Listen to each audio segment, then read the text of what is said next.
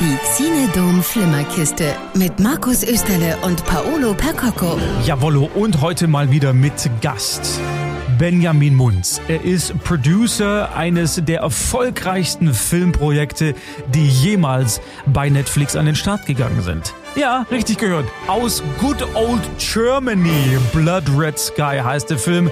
Falls ihr noch nicht gesehen habt, der ist wirklich richtig, richtig gut. Sehr unterhaltsam, schöne Vampir-Action, ein richtig, richtig toller Genrefilm mal aus Deutschland. Haben wir leider nicht allzu oft. Und genau darum geht's jetzt in der nächsten halben Stunde. Wie sieht's denn aus überhaupt mit Projekten aus Deutschland? Warum haben die bei Netflix mittlerweile so einen guten Ruf? Wie könnte eine Fortsetzung von Blood Red Sky aussehen und sonstige Anekdoten aus der langen Karriere von Benjamin Munz jetzt hier im Podcast. Ja, Benjamin, erstmal vielen Dank, dass du dir Zeit genommen hast, äh, uns Rede und Antwort zu stehen in der nächsten halben Stunde. Äh, gleich mal die Frage an dich. Wie würdest du den äh, Beruf eines Producers oder Produzenten beschreiben? Ich habe mich früher immer damit verglichen, ähm, dass der Job des Producers oder Produzenten eigentlich genau der gleiche Job ist wie der von Ule Hoeneß beim FC Bayern. Ähm, der Vergleich hinkt, weil die nächste Frage, die jetzt normalerweise immer kommt, ist, ach du hinterziehst Steuern. Und dann sagt er, nein, ich hinterziehe natürlich, ich hinterziehe natürlich keine Steuern. Aber der Gedanke eines Fußballvereinsmanagers ist eigentlich der gleiche wie der grundsätzliche Gedanke von dem, was ein Filmproduzent macht in Deutschland der einzige große Unterschied ist, ein Fußballspiel ist nach 90 Minuten vorbei und dann ist auch alles Geld verdient und das Spiel ist entweder gewonnen oder verloren. Und beim Film geht oftmals ja nach dem eigentlichen Dreh erst die Arbeit los. Dann wird der Film vermarktet, der kommt ins Kino. Der Film wird über viele, viele Jahre hinweg ausgewertet, hoffentlich im positiven Fall.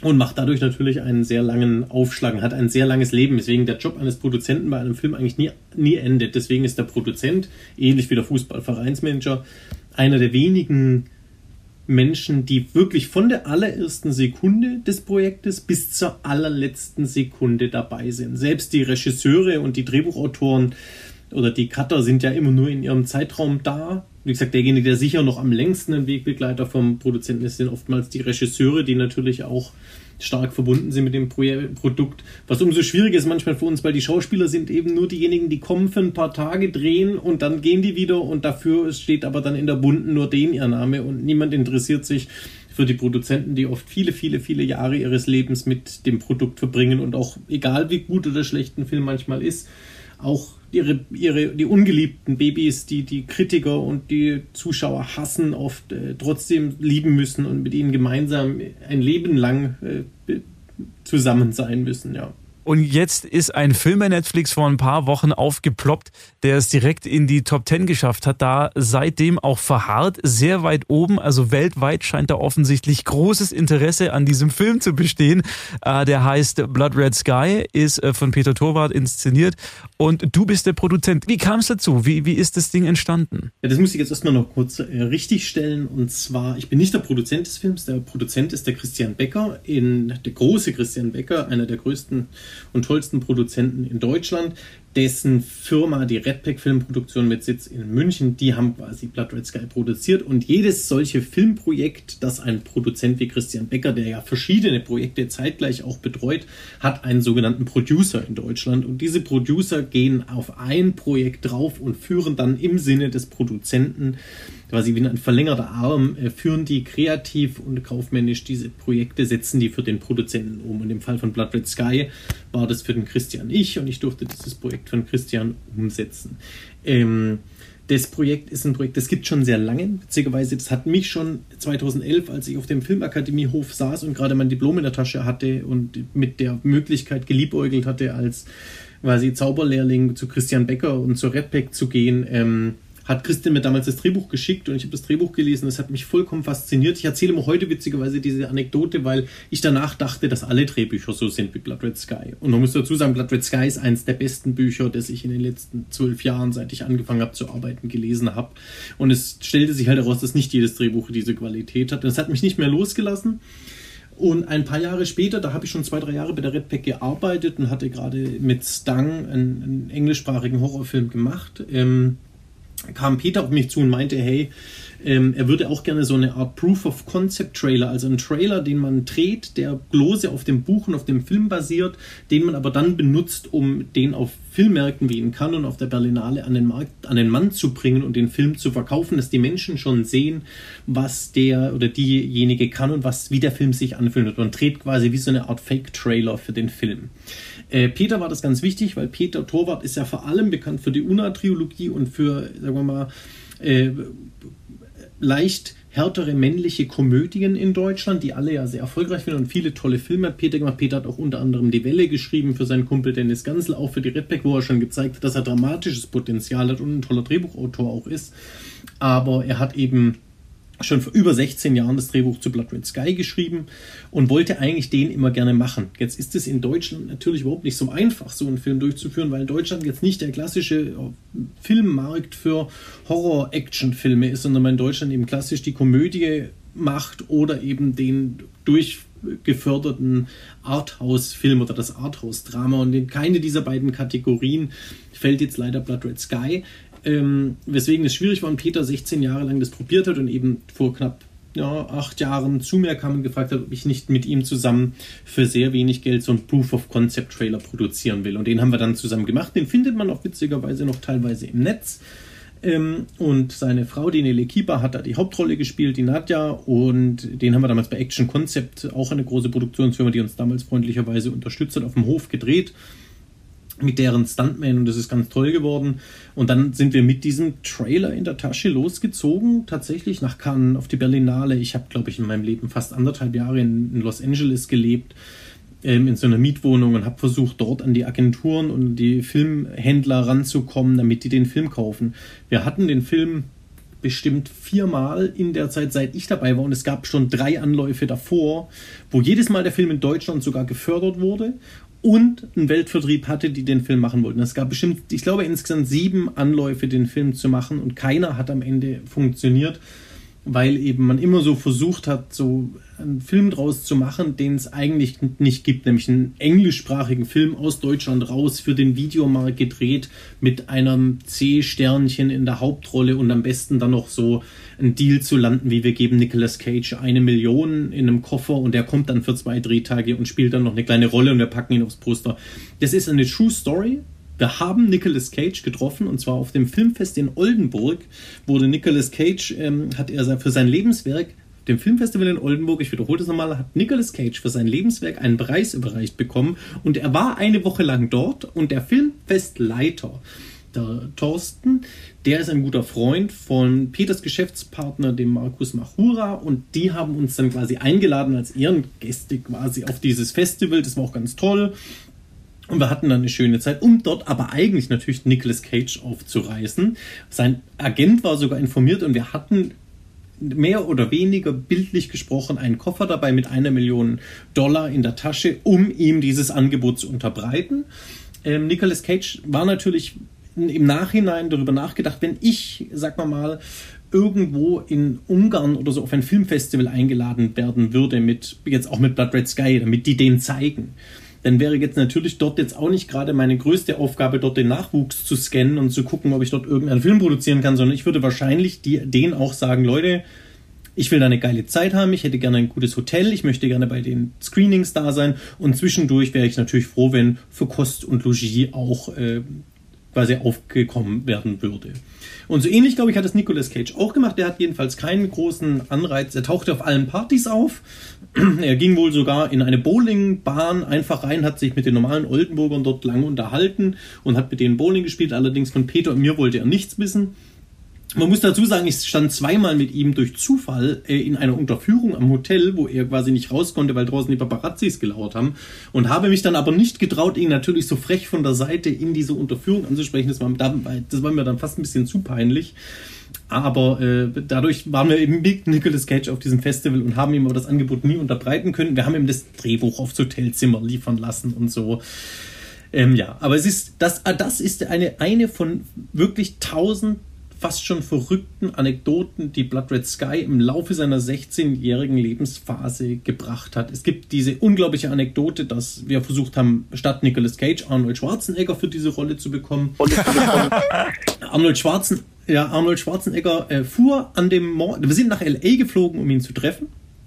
Er fuhr an diesem Morgen in München an meiner Haustür vorbei, wo Peter gerade unten stand und geklingelt hat, um mich rauszuklingeln, weil er dachte, ich hätte den Flug verpasst.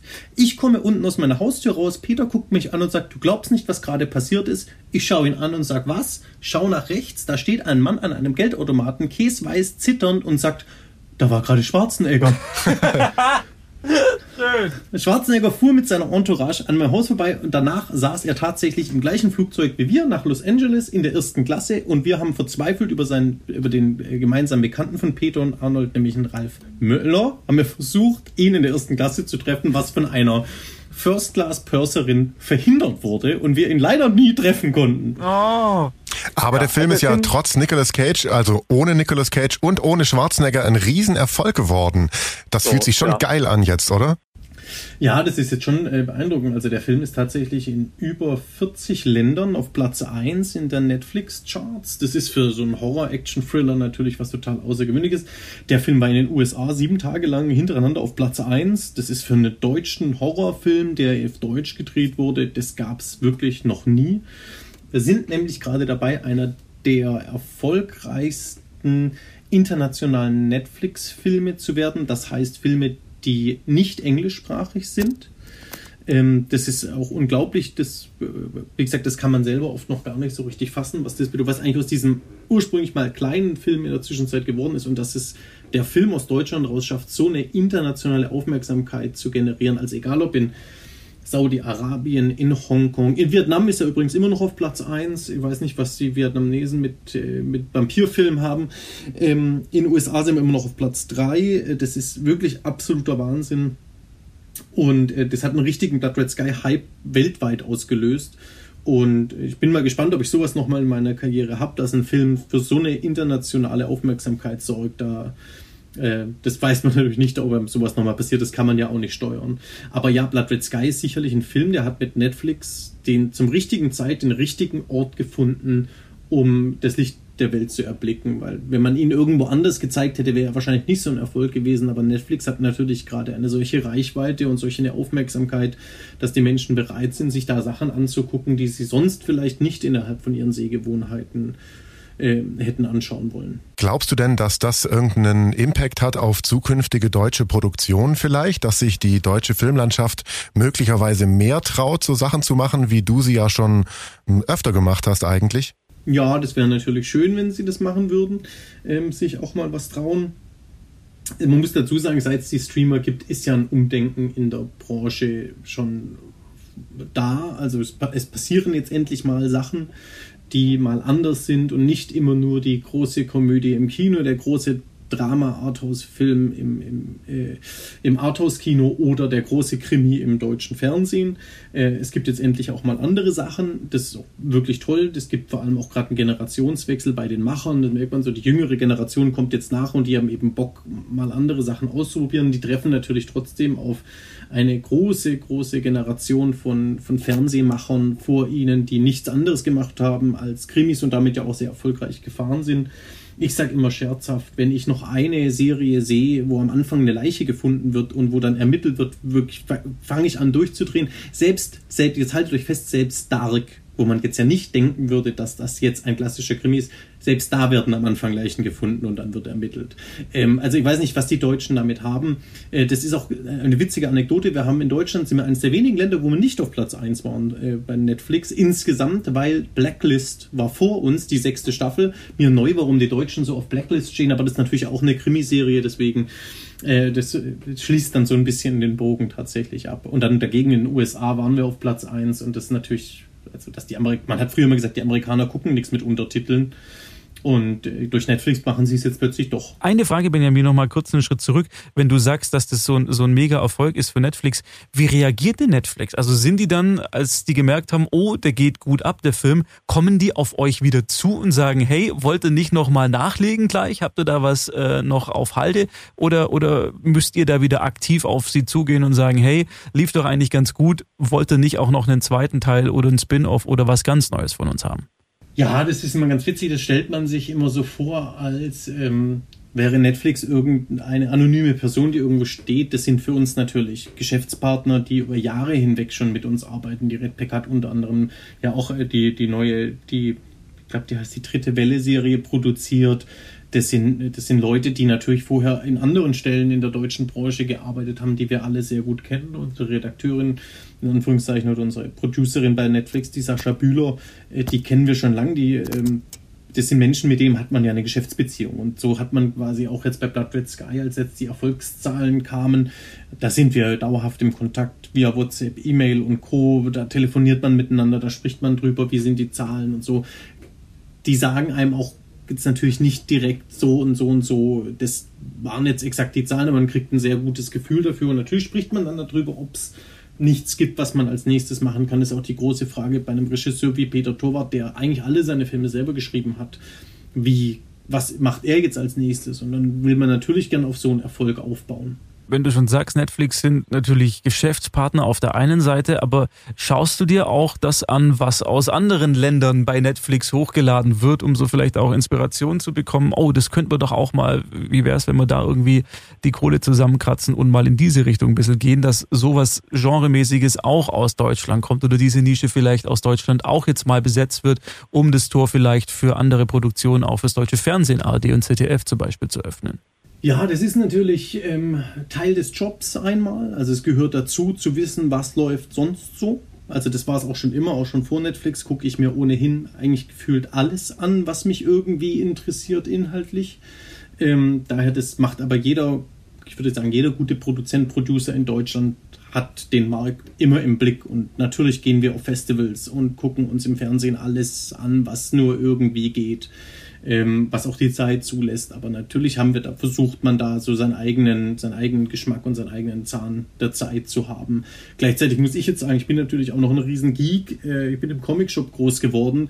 Ich ziehe mir eh alles rein, was irgendwie wo kommt und habe da auch Bock drauf. Und mir ist es dann egal, ob das irgendwie äh, Sexify eine geile polnische Serie ist im Vergleich zu irgendwie The Witcher oder dann Masters of the Universe oder äh, The Boys und Co. Also das ist so, ich tatsächlich, ich gucke mir dann alles, versuche ich mir irgendwie reinzuziehen, was mich irgendwie interessiert. Und da, durch das ich eben, sagen wir mal, fast schon eine, eine so einen, äh, ja, so ein das ist ja keine richtige Nische mehr, aber dadurch, dass ich ein Geek bin, interessiert mich natürlich alles, was irgendwas mit was Fantastischem zu tun hat, ziehe ich mir eh rein. Jetzt gibt's ja, da fällt mir gerade ein, wegen Masters of the Universe, da gibt's ja gerade die neue Serie, die läuft von äh, Kevin Smith auch auf Netflix ja. und seit Jahren oder ich glaube schon seit über zehn Jahren kursiert dieses Gerücht vom Marco Kreuzpeintner und eine Realverfilmung von Masters of the Universe. Bist du da auch irgendwo drin? Das fällt mir ganz spontan ein. Gibt es da Fortschritte? Passiert das eigentlich? Jetzt sind die Vorzeichen vielleicht ganz gut,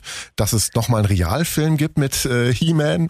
Ja, das ist ja, also ich bin tatsächlich ein sehr großer Masters of the Universe Fan. Ich habe hab eine riesen Actionfigurensammlung davon äh, schon seit Jahren ähm, und äh, bin da wirklich in der Szene auch drin. Ähm, das ist, die machen seit Jahren schon rum wegen dem Kinofilm, der auch durch Transformers und gucken das immer wieder hinterher. Das ist ein riesen Hollywood-Projekt, was die seit Jahren versuchen zu machen. Das bricht dann immer wieder zusammen, weil irgendwie kein Darsteller da ist oder kein Regisseur da ist oder sie das Buch nicht hinbekommen. Das vor zwei Jahren, ich glaube, erst letztes Jahr ist es wieder mal zusammengebrochen. Das sollte Noah Centino, sollte den He-Man spielen. Das hat leider nicht funktioniert. Ähm, dass Kreuzpanther da mal involviert war, wusste ich gar nicht. Ich weiß, dass der Christian Albert, ein großer deutscher Regisseur, äh, als einer der wenigen, der auch Genre macht, der hat die Rechte an Captain Future gehabt. Der hat ja auch mal so einen Proof of Concept Trailer dafür gedreht. Ähm, was daraus geworden ist, weiß ich nicht. Der macht ja auch eigentlich gerade alles. Ähm, daher, ich habe keine Ahnung, wie weit die mit Captain Future sind. Ähm, aber ja, das ist natürlich immer spannend, an so an solchen großen, äh, an so Marken ranzukommen. Das interessiert mich tatsächlich als Fan, aber auch da eine persönliche Anekdote. Wir sind am 23. Äh, Juli gestartet mit Blood Red Sky und am gleichen Tag startete die neue He-Man Masters of the Universe Serie, weswegen meine Bubble auf Facebook für mich so aussah, als würde die ganze Welt nur Bock haben auf He-Man und von Blood Red Sky redet da keiner. Ich dachte, ich hatte den Post für Facebook schon vorbereitet, wo drin stand, ich verneige mich von meinem äh, Jugendhelden. Natürlich ist er auf der 1. Ich bin wieder nur auf der 2. Ich war noch nie mit einem Pro Produkt von mir auf der 1. Natürlich, He-Man hat uns weltweit äh, deklassiert. Er ist auf der 1. Wir sind halt leider nur die 2. Turns out, He-Man hat noch nicht mal die Position 3 weltweit geschafft. Auf Platz 1 war nur Blood Red Sky und ich habe es da mit meinem eigenen Kindheits- Helden quasi gezeigt und meine Vampire haben einfach He-Man den Arsch versohlt äh, und wir, wir sind die Nummer eins weltweit und He-Man war es halt nicht. Herzlichen Glückwunsch an der Stelle, echt mega ja, Hammer. Übrigens, äh, wir haben den Film ja auch gesehen und äh, er gefällt uns auch gut. Ich war auch sehr überrascht, dass das so ein krasses Teil ist und äh, auch diese Anleihe an Nosferatu ist es so ein bisschen, wie die Vampire aussehen, ne? hat mir gut gefallen ja. und auch der Bösewicht, äh, wer ist es nochmal? Alexander Scheer. Der fliegt ja. ja nur aus dem Flugzeug raus, der wird nicht äh, in die Luft gejagt. Wird es eine Fortsetzung geben? Gibt's denn da schon Ideen? Ja, das ist ganz lustig, ähm, weil wir hatten dann natürlich, das war natürlich immer nur als Einteiler geplant. Ich habe mir immer gesagt, es ist witzig, dass du das jetzt sagst, weil mein Pitch wäre immer gewesen, äh, man hat ja nie gesehen, dass 8 stirbt. So, und der ist natürlich irgendwo über Meer abgestürzt. So, ich glaube, 8 hat überlebt. Ähm, ich, wir haben aber, es gibt einen groben Pitch für Teil 2, so der, äh, man muss natürlich dem Konzept treu bleiben. Das Konzept heißt halt Blood Red Sky, das heißt, es müsste wieder um Vampire im Flugzeug gehen.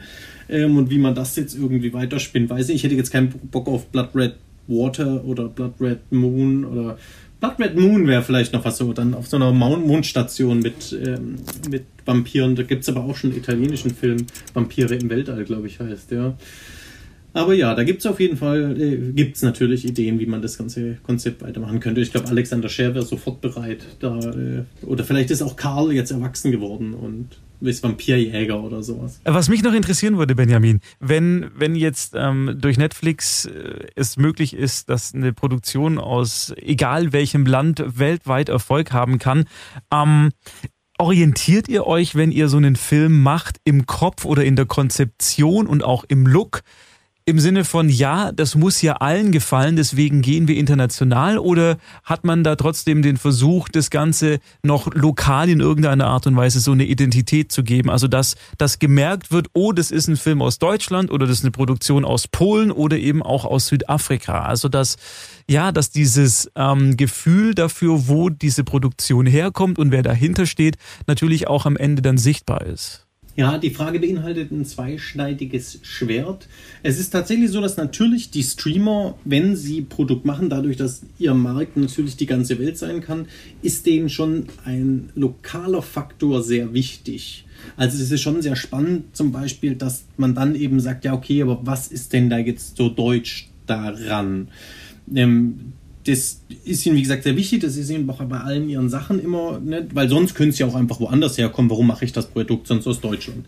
Ich finde es immer sehr schwierig, ehrlich gesagt, ähm, weil für mich ist es zu kleinkariert gedacht, gerade bei einem internationalen Publikum, ähm, weil zum Beispiel wenn man jetzt überlegt, dann hätte man halt Star Wars komplett schon mal abgesagt, weil was ist an Star Wars jetzt amerikanisch?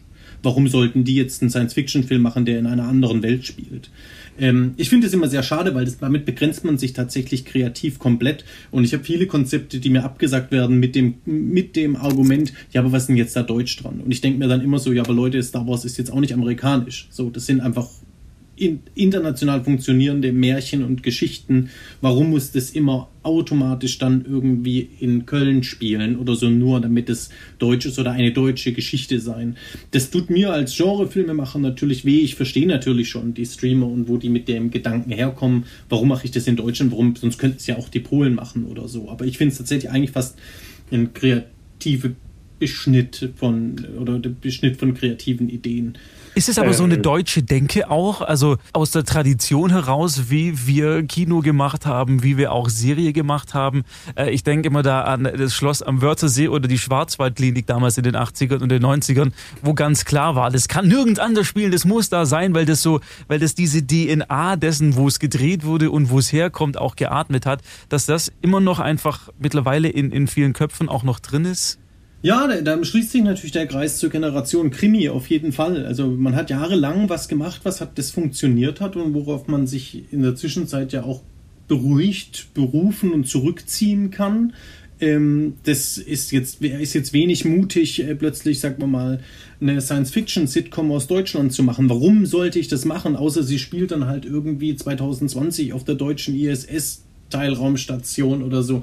Aber das ist immer, das, wie gesagt, ich denke, das ist immer zu klein gedacht, weil heutzutage machen wir Produkt von, von Markt, der weltweit irgendwie Anklang finden kann. Und ähm, es braucht nicht immer dieses, dann immer sich gleich wieder kleinreden und sagen, was ist denn jetzt da Deutsch dran? Ja, es ist halt einfach ein gutes Produkt aus Deutschland und ob das jetzt von Anfang an in Deutschland spielt und einen deutschen Lokalkolorit hat, weiß ich nicht, ob es das immer gleich braucht. Ich würde sehe das ganz kritisch, ehrlich gesagt. Und da seid ihr natürlich auch genau bei meinem Thema. Ähm, weil ich natürlich mit den Genresachen oder mit fantastischen Stoffen eher für was stehe, wo ich mir so denke, ja, also mich interessiert es in erster Linie erstmal nicht, wo was herkommt. Für mich ist wichtig, die Geschichte muss gut sein, die Geschichte muss stimmen, die muss spannend sein und die muss mich unterhalten. Und dann überlege ich mir im zweiten Schritt vielleicht, wo die herkommt. Aber wenn der erste Schritt mit Ja, das war richtig geil beantwortet ist, kommt die Frage, wo kommt das Produkt her eigentlich nicht. Was hast denn du als nächstes so in der Pipeline? Gibt es schon was, was du aktuell produzierst, was bald fertig sein wird oder was jetzt demnächst angefangen wird, äh, gedreht zu werden? Ja, ich hatte tatsächlich Glück, dass ich den Erfolg von. Red Sky bereits am Set von meinem nächsten Film äh, quasi erfahren konnte. Äh, das war schön. Ich habe schon wieder einen Horrorfilm gemacht für Netflix. Ähm, den haben wir in Polen gedreht. Der ist gerade jetzt fertig gedreht. Das wird sicher noch ein Jahr dauern, bis der kommt. Ähm, und dann schauen wir mal, wo es als nächstes hingeht. Ich möchte natürlich dem Genre wahnsinnig gern, also es muss jetzt nicht immer Horror sein, wie gesagt, ich mache auch wahnsinnig gern Fantasy oder mal Science Fiction oder so. Im Moment gerade mache ich irgendwie nur so Horrorgeschichten, wobei Blood Red Sky ist ja jetzt auch überhaupt kein klassischer Horrorfilm, der hat ja keine einzige Schocker-Szene in dem Sinn im Film. Das ist einfach ein unglaublich spannender Thriller mit einer übernatürlichen Komponente, dass, dass halt Vampire an Bord sind. Ähm, aber ja, also ich glaube, da ich bin, ich habe natürlich Sachen in der Pipeline, aber wie gesagt, die werden auch öfter mal abgesagt, weil irgendwie Science Fiction, was ist da jetzt Deutsch dran? Was ist denn dein Lieblingsfilm und warum? Das ist eine ganz schwierige Frage. Das ist immer, ich finde immer ein Filme machen zu fragen, was dein Lieblingsfilm, das ist ja wie so eine Glaubenssache. Wie gesagt, ich mache das ja nicht, weil ich den Job so cool finde, sondern weil ich darin eine Berufung quasi gefunden habe. Das mache ich, weil ich diese, diese, die, weil ich Filme liebe. So.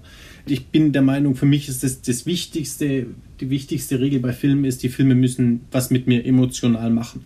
Und je stärker die emotionale Regung bei mir ist, desto besser bewerte ich einen Film. Ähm, das für mich, wenn ein Film mich komplett kalt zurücklässt, ist es für mich kein guter Film, egal was darin ist. Und wenn ein Film mich irgendwie schafft zu berühren, dann ist es für mich schon irgendwie ein guter Film. Und bei mir ist es erschreckenderweise Ghostbusters. Ah, geil, yeah. Teil 1.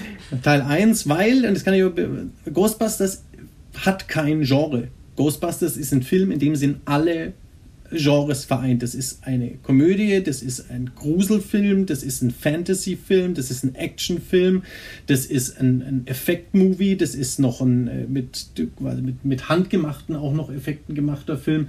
Das sind vier unterschiedliche Darsteller, das ist eine spannende Geschichte. Der Film hat einfach alles. Und wenn ich einen Film mein Leben lang dauerhaft gucken müsste, würde ich, glaube ich, immer gerne Ghostbusters gucken, weil der wird mir nicht langweilig. Ich habe den Film schon 5000 Mal gesehen und ich könnte ihn nochmal 5000 Mal gucken und ich fände ihn jedes Mal wieder klasse, weil er eben nicht für mich in ein einziges Genre passt, sondern der hat halt so alles. Der hat eine Love Story, der hat eine coole Actionsequenz, der ist witzig, der ist spannend, der ist unterhaltsam, der ist berührend, der hat so alles. Und deswegen finde ich, ist das immer so für mich mein Go-To-Movie, wenn ich sage, das ist mein, mein Lieblingsfilm. Aber natürlich, wie gesagt, man kann das nicht, äh, nicht so pauschal, pauschalisieren eigentlich. Wie, gro wie groß ist die Vorfreude auf den nächsten Teil, der jetzt dann dieses ah, Jahr noch ins Kino kommt? Das ist auch immer ganz schwierig. Das, das sieht ja diesmal alles mal ganz gut aus, aber naja, ich hätte mir trotzdem gerne den Film gewünscht, wo die noch einmal die alten Typen nochmal gemeinsam ein Abenteuer erleben und jetzt nicht wieder irgendwelche Kinder anfangen, die Uniform zu finden und dann haben die irgendwelche Gastauftritte und so. Ich bin jetzt mal gespannt, was da passiert. Das ist ja der Sohn vom Originalregisseur, ähm, der Jason Reitman, und der ist ein fantastischer Regisseur. Der hat fantastische, wirklich fantastische Filme gemacht. Ähm, und das ist jetzt sein erster Studiofilm, wird sich auch zeigen, was da draus wird der kann es auf jeden Fall. Ich glaube, das kann ganz gut werden. Aber ja, wie gesagt, also das ist. Ich bin gespannt. Zum Schluss noch, Benjamin. Außer natürlich Blood Red Sky, wer noch nicht gesehen hat, sollte ihn sich unbedingt noch anschauen und nachholen. Fall. Aber was würdest du, wenn du auch vorhin schon angeklungen äh, hast lassen, dass du viel schaust, was würdest du unseren Hörern empfehlen? Was sollten sie unbedingt anschauen? Was mich als erstes richtig gehypt hat, ist jetzt auch wieder vollkommen erschreckt, weil ich ja eigentlich so ein Geek bin. Ich habe die Serie Holston gesehen mit Ian McGregor, ist auch ein Netflix Original. Ähm, eine Serie über einen Modeschöpfer, der, glaube ich, in den 60ern, 70ern New Yorks hochkommt. Die, die hat mich wirklich nicht losgelassen. Das ist einfach eine unfassbar gute Serie, so im Stil ein bisschen von Bohemian Rhapsody, eine Rise and Fall Geschichte von einem verrückten, kreativen und äh, vielleicht, weil ich mich damit auch irgendwie so ein bisschen verbunden fühle, so als verrückter Kreativer, der gegen die ganze Welt kämpft den ganzen Tag und verzweifelt versucht, seine eigene Vision durchzubringen, um dann tatsächlich ja im, im Lauf der Serie, das kann man glaube ich schon spoilern, weil das basiert ja auf einer wahren Begebenheit, daran zugrunde geht. Ähm, und das hat mich, ich fand die einfach nur geil und eben McGregor in einer unfassbaren Rolle. Äh, die hat mich tatsächlich nicht losgelassen. Das würde ich tatsächlich gerne nochmal gucken. Und ansonsten, das ist auch noch ein ganz, weil es inhaltlich ganz schön passt, ist eine meiner absoluten Lieblingsserien, die heißt The Toys That Made Us. Ähm, es sind immer 30 Minuten zu einer Toyline aus den 80ern, die quasi unsere Generation geprägt haben. Die fängt mit He-Man witzigerweise an. Ähm, und die haben jetzt gerade einen Spin-off gemacht, die heißt The Movies That Made Us. Und da gibt es jede Woche gibt's eine Folge zu, einer, zu einem Film, der quasi popkulturell äh, die Welt verändert hat. Und da ist, glaube ich, Ghostbusters auch dabei, gleich in der ersten Staffel. Und jetzt zum Beispiel Jurassic Park und Pretty Woman und so sind da dabei. Das sind einfach ganz. Und das ist wirklich, wenn man das guckt, das motiviert so richtig. Äh, zu äh, sowas, also motiviert mich wieder mehr Filme zu machen und kreativer zu sein und zu sehen, dass andere da vor vielen Jahren auch schon ihre Struggles mit hatten. Zurück in die Zukunft ist auch noch dabei in der aktuellen Staffel. Die habe ich genau, zurück in die vorgestern erst geguckt. Ja. Muss ich noch sehen. Ja. Forrest Gump, Forrest Gump ist noch und ich glaube Dirty Dancing. Dirty Dancing ist aber es unglaubliche Geschichten da dahinter, hinter diesem Film und das ist wirklich äh, unglaublich geil gemacht und fantastische Dokumentarserien. Ähm, also wenn man mal wirklich heulen will, dann, das glaubt man nicht, aber man muss die Folge von The Toy Set Mega also über die Turtles, also über Teenage Mutant Ninja Turtles sich reinziehen. Das, was die da machen, ist unglaublich. Das ist wirklich, das, da verfallt ihr vom Glauben ab. Vielen Dank, Benjamin Munz, für dieses wirklich sehr, sehr interessante Gespräch und wir sind gespannt wie Bolle auf das, was da noch von dir hoffentlich sehr bald zu sehen sein wird. Danke. Und uns beide, Paul und mich, gibt's nächste Woche wieder zu hören im Podcast hier oder im Radio. Donnerstags 19 bis 20 Uhr die Flimmerkiste bei Donau 3 FM.